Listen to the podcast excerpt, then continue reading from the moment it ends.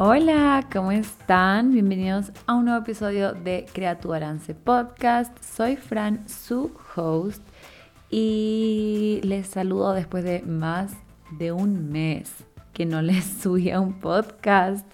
Pero no se preocupen, ahora sí, vuelvo y vuelvo constante. Tengo como meta subirles al menos un podcast a la semana, máximo cada dos semanas si es que por A, B, C motivo algo pasa. Pero voy a tratar de hacer un episodio por semana. Ahora que ya me gradué y ya terminé la universidad, así que tengo mucho más tiempo, quiero organizar en verdad mucho mejor mi tiempo para poder volver al podcast. Ya estoy retomando YouTube también y el contenido en Instagram, TikTok, todo. O sea, quiero en verdad volver a dedicarme más a crear contenido para ustedes.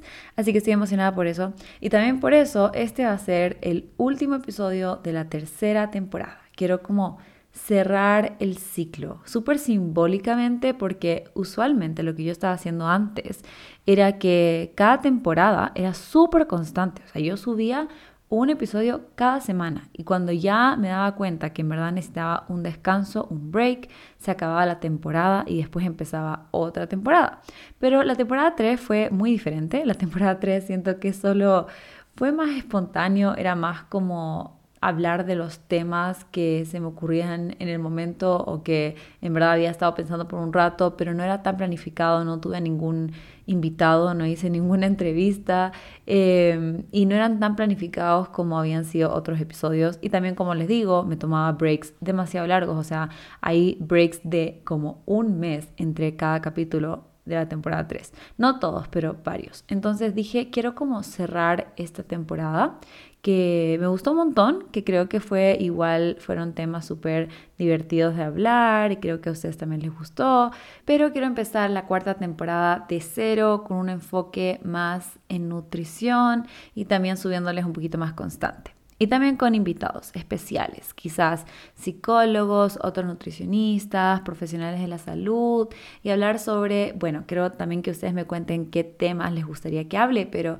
me gustaría también hablar sobre mi enfoque como nutricionista y un poco más sobre la alimentación intuitiva y algunos temas. Así que estoy súper emocionada por empezar esa nueva temporada. Y el capítulo de hoy va a ser un poco más un update. Siento que los últimos capítulos han sido todos como updates porque me desaparezco por un mes y después les cuento todo lo que pasó en ese mes. Entonces, sí, voy a contarles un poquito sobre lo que ha pasado últimamente en mi vida y también quiero contarles sobre lo que está pasando ahora, contarles un poco sobre las consultas nutricionales que ya empecé a dar, quiero contarles la experiencia, cómo me he sentido. Creo que algo que es súper interesante es que yo tenía tantas ganas de ser nutricionista desde hace más tiempo de lo que fue la carrera, o sea, literalmente, ¿qué será? Unos siete años más o menos, en donde en serio la nutrición me llamaba y era como que quiero ser nutricionista.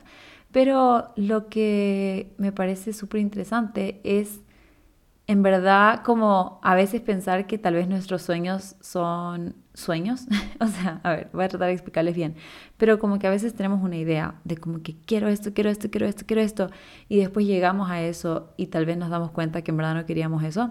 Ya, yo tenía un poco ese miedo de que como que qué pasa si todo esto que yo juraba que es lo que es mi propósito, mi pasión, lo que realmente quiero. ¿Qué pasa si cuando llega en verdad no es? Creo que en esos casos es súper importante como pausar durante ese sueño, durante esos siete años en donde yo estaba trabajando por esto y realmente como recordarte como que esto en verdad es lo que tú quieres. ¿Por qué? ¿Por qué quieres eso? ¿Qué, ¿Cuál es como el motivo, la intención detrás de eso? Y creo que como yo me repetía un montón eso, incluso en mis sesiones con mi psicóloga, que era como, ¿cuál es tu, eh, tu propósito? O sea, ¿qué es lo que quieres cumplir con esto? Y como me lo repetía tanto y resonaba tanto conmigo desde el principio hasta el final, creo que por eso en verdad desde mi primera consulta fue como, wow, o sea, me sentí tan feliz cuando terminó esa primera consulta, bueno, durante, pero también cuando terminó y pude como reflexionar y ser como, wow, estoy haciendo lo que yo quería hacer desde hace tanto tiempo.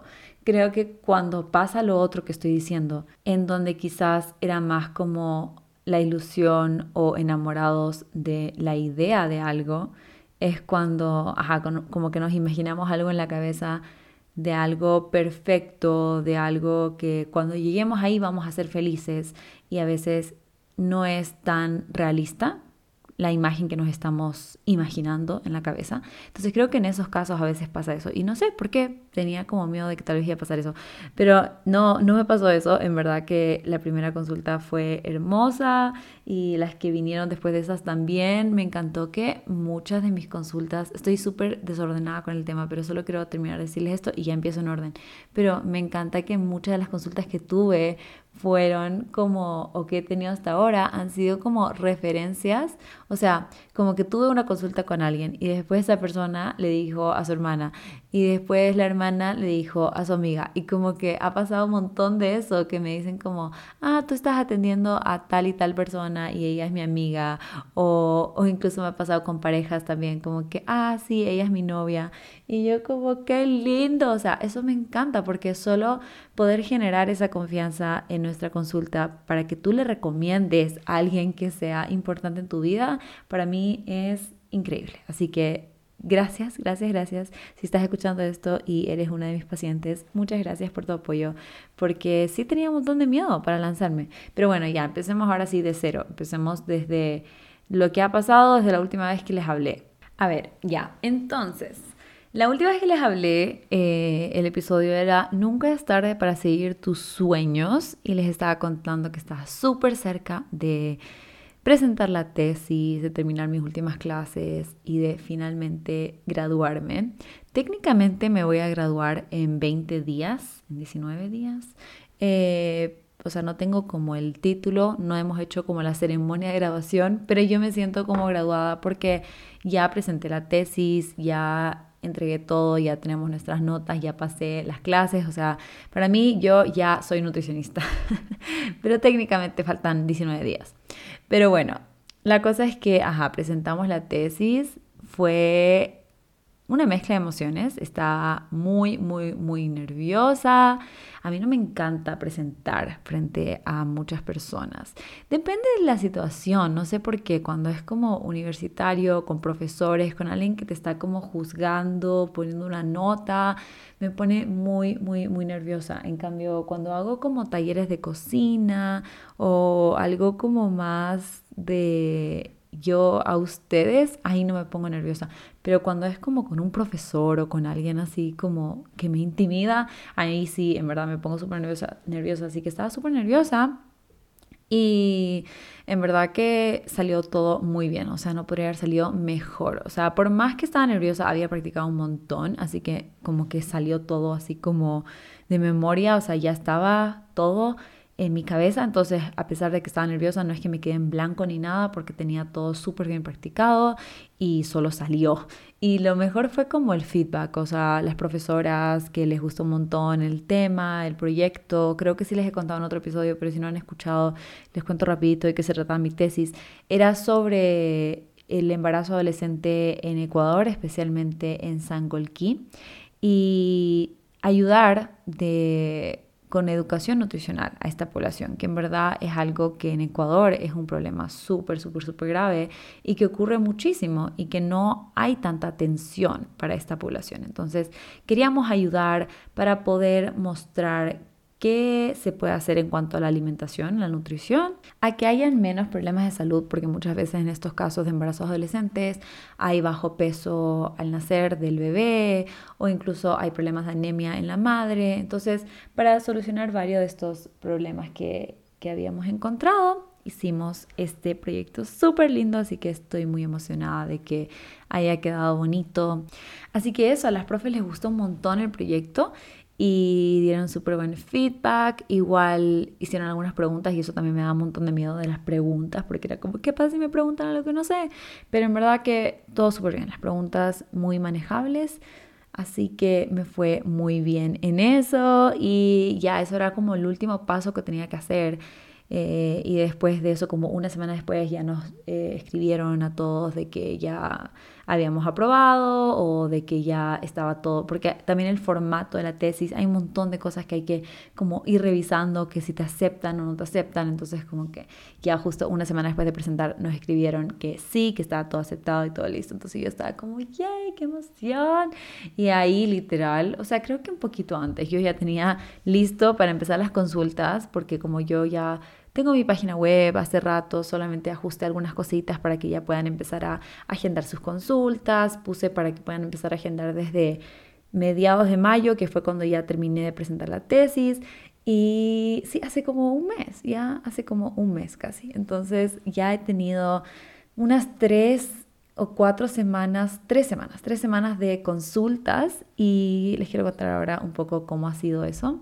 La verdad es que yo estaba muy emocionada por empezar las consultas, pero también tenía mucho, no sé si miedo o incertidumbre, o sea, no estaba muy segura de cómo iba a ser, porque sentía que yo había aprendido un montón de cosas en la universidad, ¿no? Pero al mismo tiempo estaba aprendiendo muchísimo fuera de la universidad, eh, un poco más con el enfoque que me gusta de la alimentación intuitiva. También estaba leyendo un montón y era como, ¿cómo puedo juntar estas dos cosas? Como que para mí la nutrición, la alimentación, tiene un poder súper fuerte sobre tu estado de ánimo, tu estado de salud, cómo te sientes en el día a día, tus niveles de energía y un montón de cosas. Entonces yo sé que la alimentación es súper poderosa, pero también sé que enviar una dieta, un plan de alimentación súper estricto, restrictivo, que no es sostenible en el tiempo, no sirve de mucho, porque quizás la persona puede seguir ese plan de alimentación por una o dos semanas y después no lo puede mantener. Y no solo eso, pero si no es un estilo de alimentación que le gusta a la persona, que se sienta bien, que se sienta saciado, que no quede con hambre, no va a ser algo que van a disfrutar. No va a ser algo o sea, va a ser algo que están haciendo como por obligación y eso no quiero para nada. Entonces, era pensar y ver de qué forma podía juntar las dos cosas, en donde sí, yo te ayudo y te guío y te enseño cómo puedes utilizar la alimentación para que te puedas sentir mejor, para que te puedas sentir cómodo, para que puedas sentirte saludable. Que en verdad esa palabra, quiero hablar después un poquito sobre esa palabra porque es súper diferente como la definición que tiene cada persona de lo que significa ser saludable. Para mí saludable es sentirte bien. O sea, así de simple. Entonces, muchas veces, justo incluso en las consultas, me dicen como que, ay, Fran, ¿este postre es saludable o no es saludable? Y para mí Claro, no, depende para mí si es que el postre está hecho con harinas refinadas, aceites refinados, eh, si es que tiene mucho azúcar o no tiene mucho azúcar, si es que es saludable o no es saludable. Para mí un postre que tiene un montón de azúcar y que es hecho con harinas refinadas, digamos, un postre normal, puede ser súper saludable, porque puede ser que ese postre lo disfrutaste en un momento con tu mamá, conversando o teniendo conversaciones súper profundas, eh, con un día hermoso en un restaurante súper lindo y fue una experiencia súper bonita. Y entonces sí, qué saludable, qué saludable ese postre. Y por otro lado, puede ser que estás comiendo un postre que es cero azúcar, cero calorías, eh, no sé si cero calorías, pero bueno, o sea, como que alta en proteína y como, digamos, entre comillas, súper fit, pero al final del día no sé, quizás lo estabas consumiendo pero te sentías, lo estabas consumiendo por sentirte culpable, porque quizás el día anterior habías salido a comer con tu familia y comiste más de lo que querías comer, te excediste en algo y decidiste que al día siguiente vas a comerte este postre, entre comillas, sin culpa.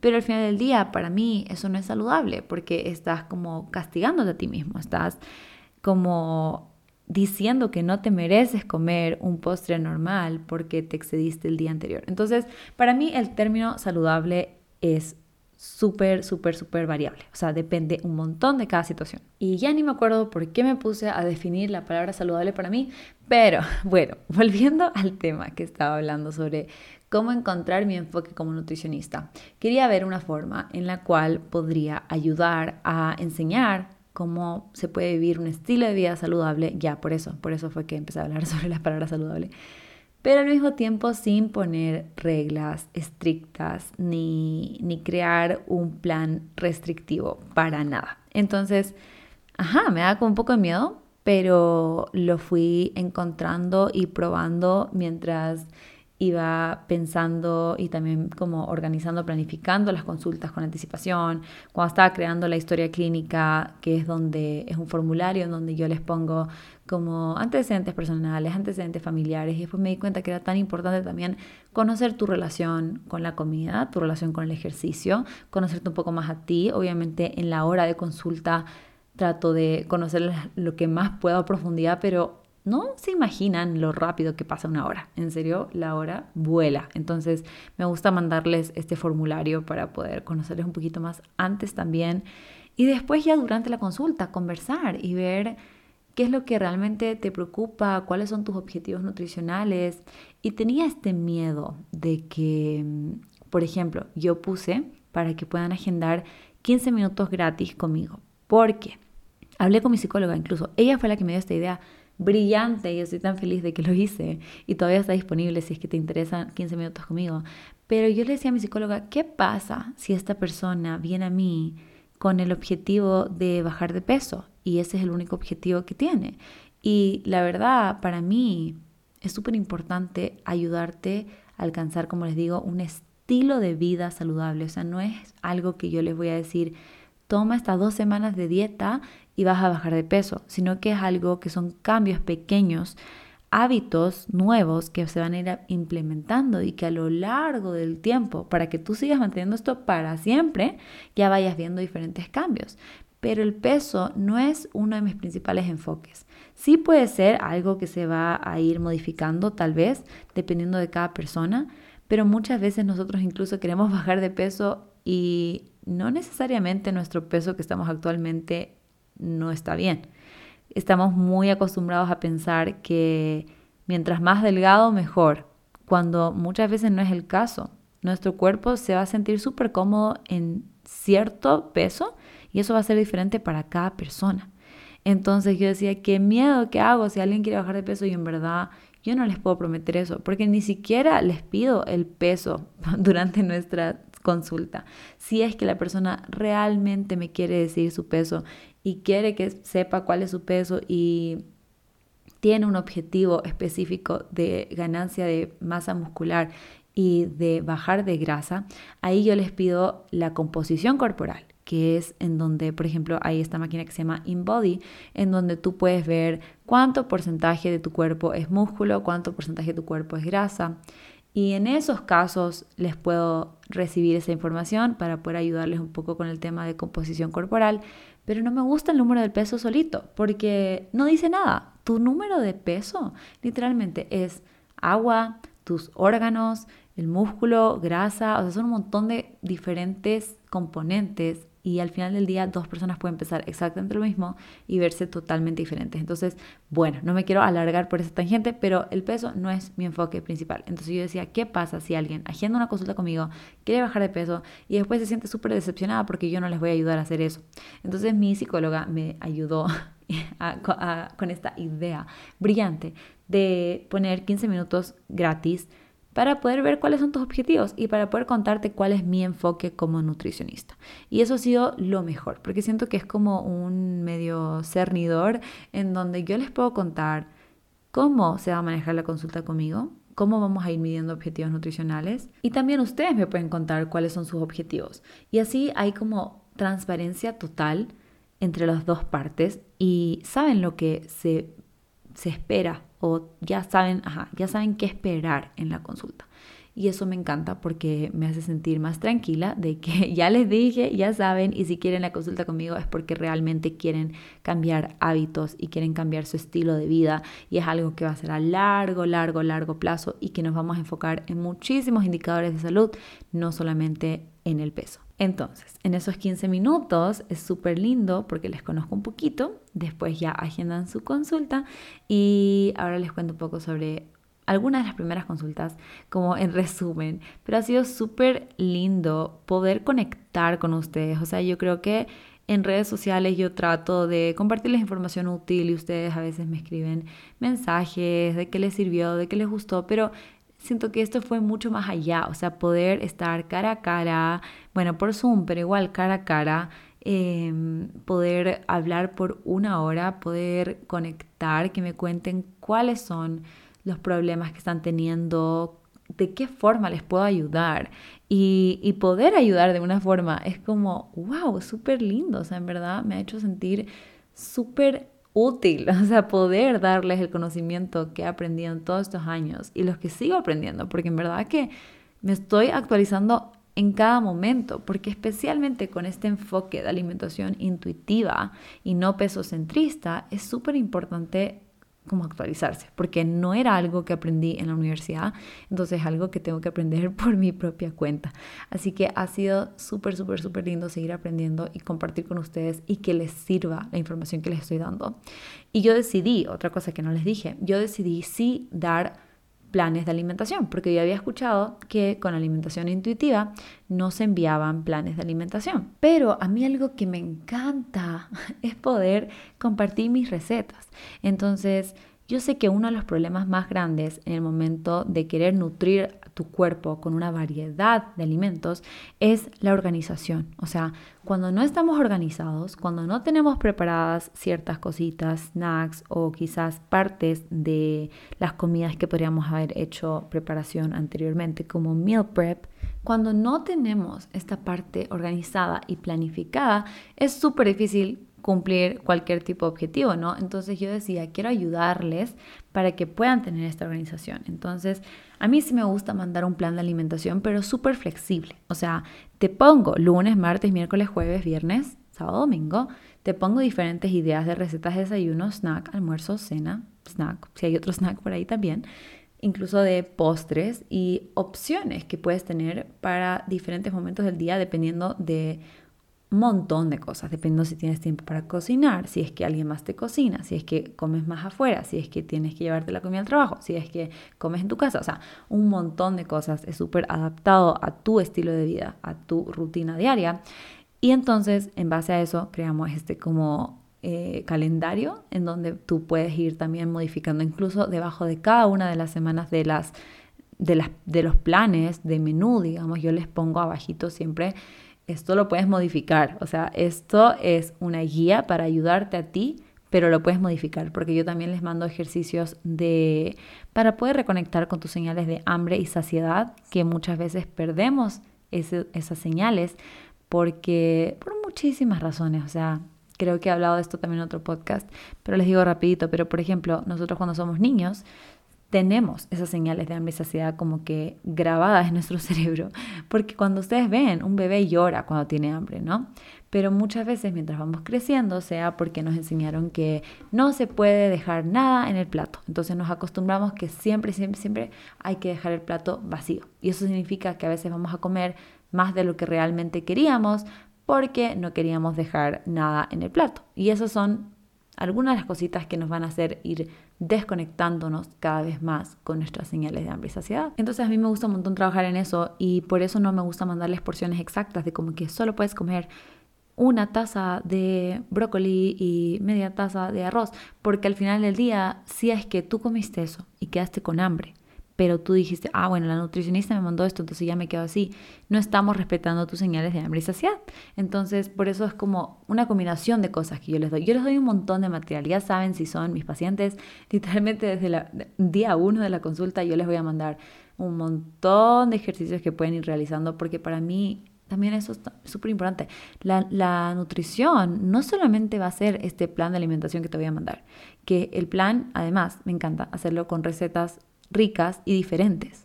Y, o sea, ay, tengo tantas cosas que quiero hablarles porque se me ocurrió otra cosa más que ya les voy a contar en un ratito. Pero bueno, en resumen, me encanta darles recetas que son súper diferentes y variadas para que lo disfruten, para que no sea algo como aburrido.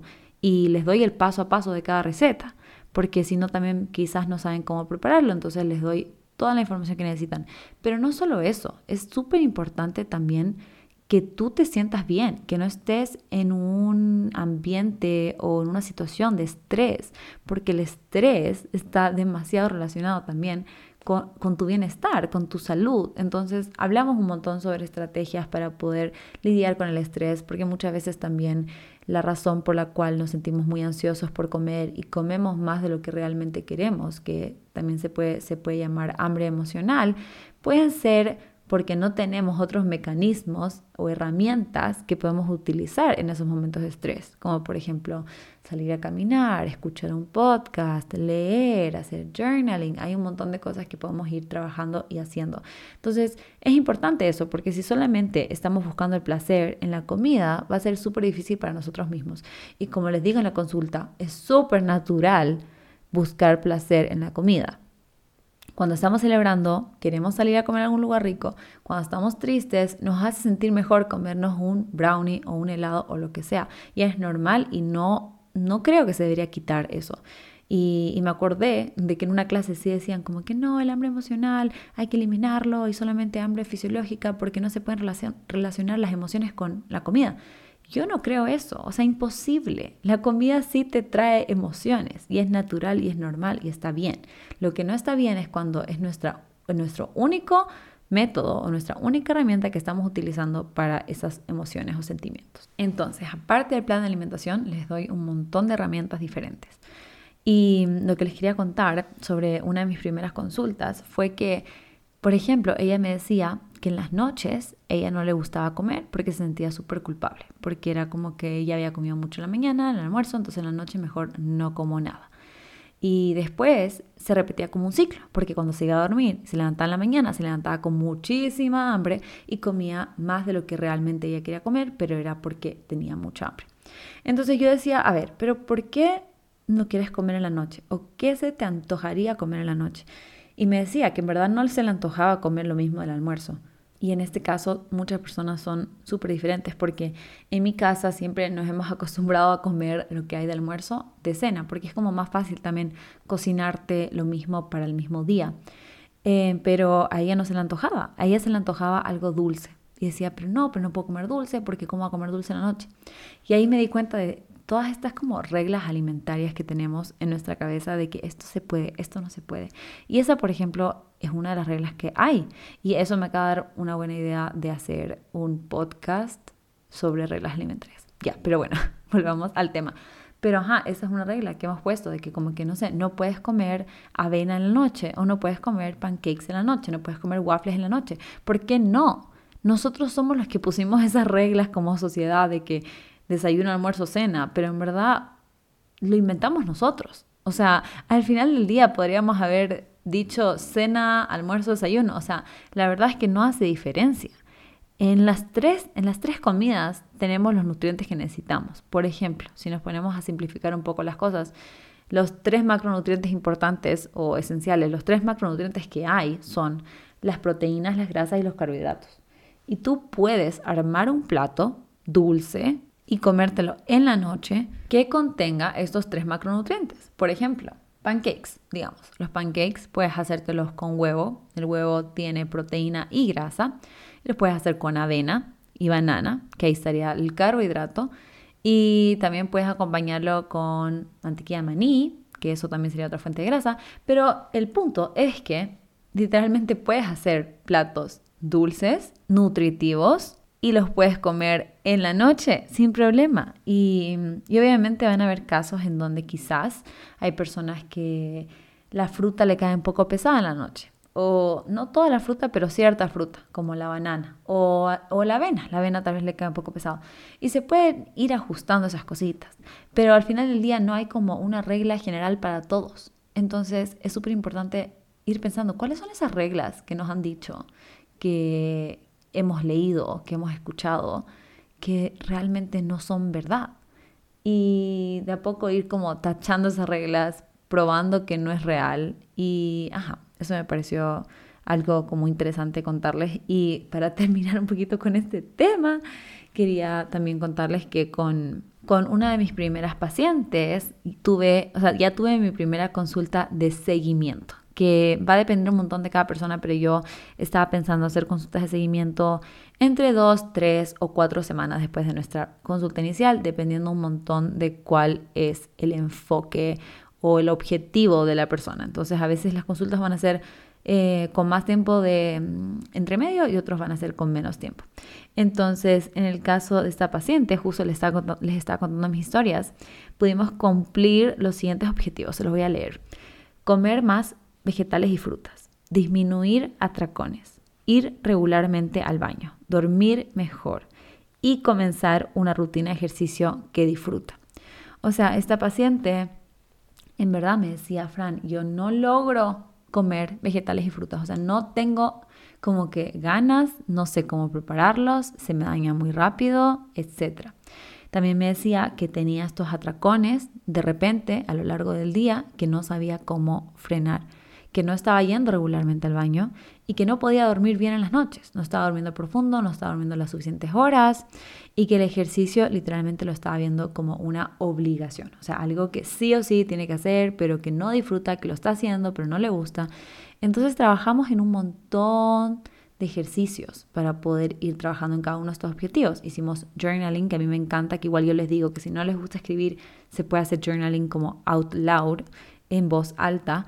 Y fuimos trabajando en todos estos temas de diferentes formas y también esa es otra cosa en mi consulta, me, encanta estar ahí de apoyo. O sea, si tú me necesitas, me escribes. Tú tienes mi WhatsApp y me puedes escribir, tal vez no te va a contestar inmediatamente, pero me gusta estar ahí como apoyo si necesitas ayuda en cualquier, cualquier cosa. Y por ejemplo, con esta paciente, sí estábamos trabajando también en reconectar con nuestras señales de hambre y saciedad pero es algo que todavía tenemos que seguir trabajando. O sea, en general, todos estos puntos que han habido mejorías, igual hay que seguir trabajando. O sea, no es como que ya, bueno, dormir mejor, check, sino que son cosas que vamos a seguir trabajando y seguir viendo. Pero fue súper lindo poder ver que en tres semanas ya se pudieron generar tantos cambios. O sea, en verdad que eso me alegró tanto, me hizo sentir súper bien porque fue como, wow, o sea, en verdad puedo ayudar a las personas a poder sentirse mejor, a estar viviendo un estilo de vida más saludable y eso me encanta. Así que bueno, no, no les quiero alargar más el tema.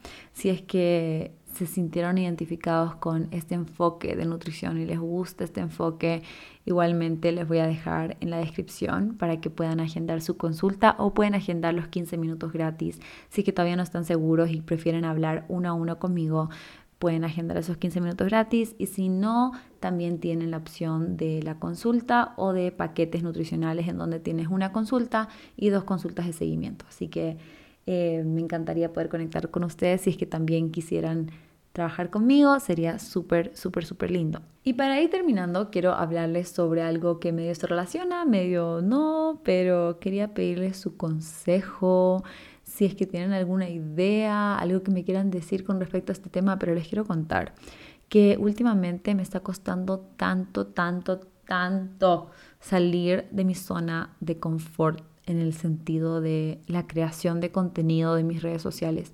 La verdad es que por aquí no, porque podcast siempre ha sido algo que solo hablo y a veces tengo planeado algunos temas, como algunos bullets, a veces tengo todo el podcast casi que escrito, pero muchas veces no tengo nada escrito, como hoy, solo estoy hablando y hablando y hablando. Em, y, ajá, entonces no es, no es tanto el tema por aquí, es más el tema de Instagram y de TikTok, que no sé por qué siento un poco como esta resistencia a compartirles más información sobre nutrición, sobre mi enfoque como nutricionista, y siento que en verdad tengo que hacerlo porque quiero alcanzar a las personas que realmente me necesitan. Quiero alcanzar a esas personas que quieren mejorar su estilo de vida, que quieren implementar nuevos hábitos, pero no que quieren algo rapidito, como dos semanas, una dieta, un plan así súper estricto. Pero sé que hay muchas personas que necesitan lo que yo tengo para ofrecer, pero me cuesta mucho comunicarlo por allá por lo menos, porque siento que he estado tan acostumbrada a compartir recetas. Recetas, recetas, recetas. Las recetas son mi zona de confort. Amo hacer recetas, amo compartir recetas. Ya sé cómo grabar recetas, ya sé cómo hacer voiceover, ya sé cómo editarlas y me encanta. O sea, es lo que me gusta un montón. Y siento que no sé todavía cómo compartir o estoy viendo cómo compartir un poco más de información de nutrición. Creo que mm, algo que siempre está como en mi cabeza o atrás de mi cabeza, como pensando, es qué pasa si digo algo que que no le gusta escuchar a mucha gente. Creo que eso es como uno de mis miedos más grandes, como saber que el enfoque que yo tengo en nutrición es muy diferente al enfoque que muchas personas tienen. Y a veces sí me da como miedo de que, no sé, me digan como que no, así no es, esto no debería ser así, que intuitivo no, no es para todos, no sé, como que siento que en verdad eso está bien. O sea, es súper raro porque yo sé que no todo el mundo tiene que estar de acuerdo conmigo y está bien pero no sé por qué, como que siento que me he acostumbrado tanto a crear contenido que en verdad no genera mucha controversia, porque no creo que alguien pueda enojarse mucho por hacer una receta de tostadas francesas. O sea, no es algo que en verdad puede causar tanta, ajá, como comentarios que quizás son más negativos o que no están de acuerdo. Pero creo que es más como yo, tener que aceptar y, sentirme en paz con el hecho de que no todos tienen el mismo enfoque que yo, igual que no todos, o sea, igual que yo, ya me confundí, o sea, igual que yo no tengo el mismo enfoque que todos, o sea, todos somos diferentes. Puede ser que yo a veces veo un video de alguien hablando sobre eh, la dieta keto y yo no estoy de acuerdo. Está bien, cada persona tiene su enfoque especial, ¿no? Entonces, no sé, no sé por qué me cuesta tanto como que solo lanzarme. Si tienen tips, tienen consejos de cómo puedo hacer para solo lanzarme, me pueden avisar, me pueden contar. O sea, me encantaría poder como sentirme igual de cómoda como me siento por aquí con ustedes, de solo hablar y contarles las cosas. Que siento que por allá me cuesta mucho, no sé, soy como mucho más cuidadosa con lo que publico, con lo que digo, con las palabras que uso. Y como para no enojar a nadie, que en verdad no debería ser así. Debería solo compartir lo que yo quiero compartir de una forma obviamente como educada, o sea, tampoco como que ponerme grosera ni nada. Pero, ajá, no sé, me cuesta un poquito. Pero ya vamos a ir viendo y si me dan consejos, tal vez ya me ayude un poco más. Pero ese es mi enfoque, quiero tratar de, de hacerlo Voy a ver si incluso tengo como armado el cronograma, como un mini calendario de contenido que quiero compartirles esta semana en Instagram y en TikTok. Y a ver si es que no me da tanto miedo publicarlo y, y así poder alcanzar a las personas que quiero alcanzar. Porque sé que están ahí, sé que necesitan mi ayuda y quiero aparecer en su feed para que me puedan encontrar. Así que eso. Ese fue el episodio de hoy. Ya voy a ir terminándolo con la pregunta que tengo para ustedes. Y es que, ¿qué temas les gustaría que hable sobre la nutrición específicamente o tal vez sobre el bienestar en general? Pero escríbanme un mensajito por Instagram para contarme si es que hay algún tema que les gustaría que hable para ver para ir guardando también diferentes temas para poder tener durante esta nueva temporada, incluso para empezar la nueva temporada, porque esta es la, este es el último episodio de la temporada 3. Entonces, para empezar, ¿con qué empezamos la cuarta temporada? Ustedes denme ideas. Y también me pueden escribir si es que hay nutricionistas, psicólogos o alguien con quien les gustaría que haga un episodio, como una entrevista. Creo que eso me gustaría hacer esta temporada para poder aprender un poco más sobre diferentes puntos de vista, para poder conversar con diferentes personas. Creo que a veces los, podcasts son divertidos cuando hay dos personas que están hablando también. Así que mm, cuéntenme si es que también tienen ideas de quién podría invitar. Y eso, muchas gracias por escucharme, muchas gracias por su paciencia, porque sé que no he sido muy constante por aquí, pero muchas gracias a los que están aquí, a los que estaban esperando un nuevo episodio. Gracias por esperar. y nos vemos en el siguiente episodio. Chao, bye. Ya me olvidé cómo despedirme. bye.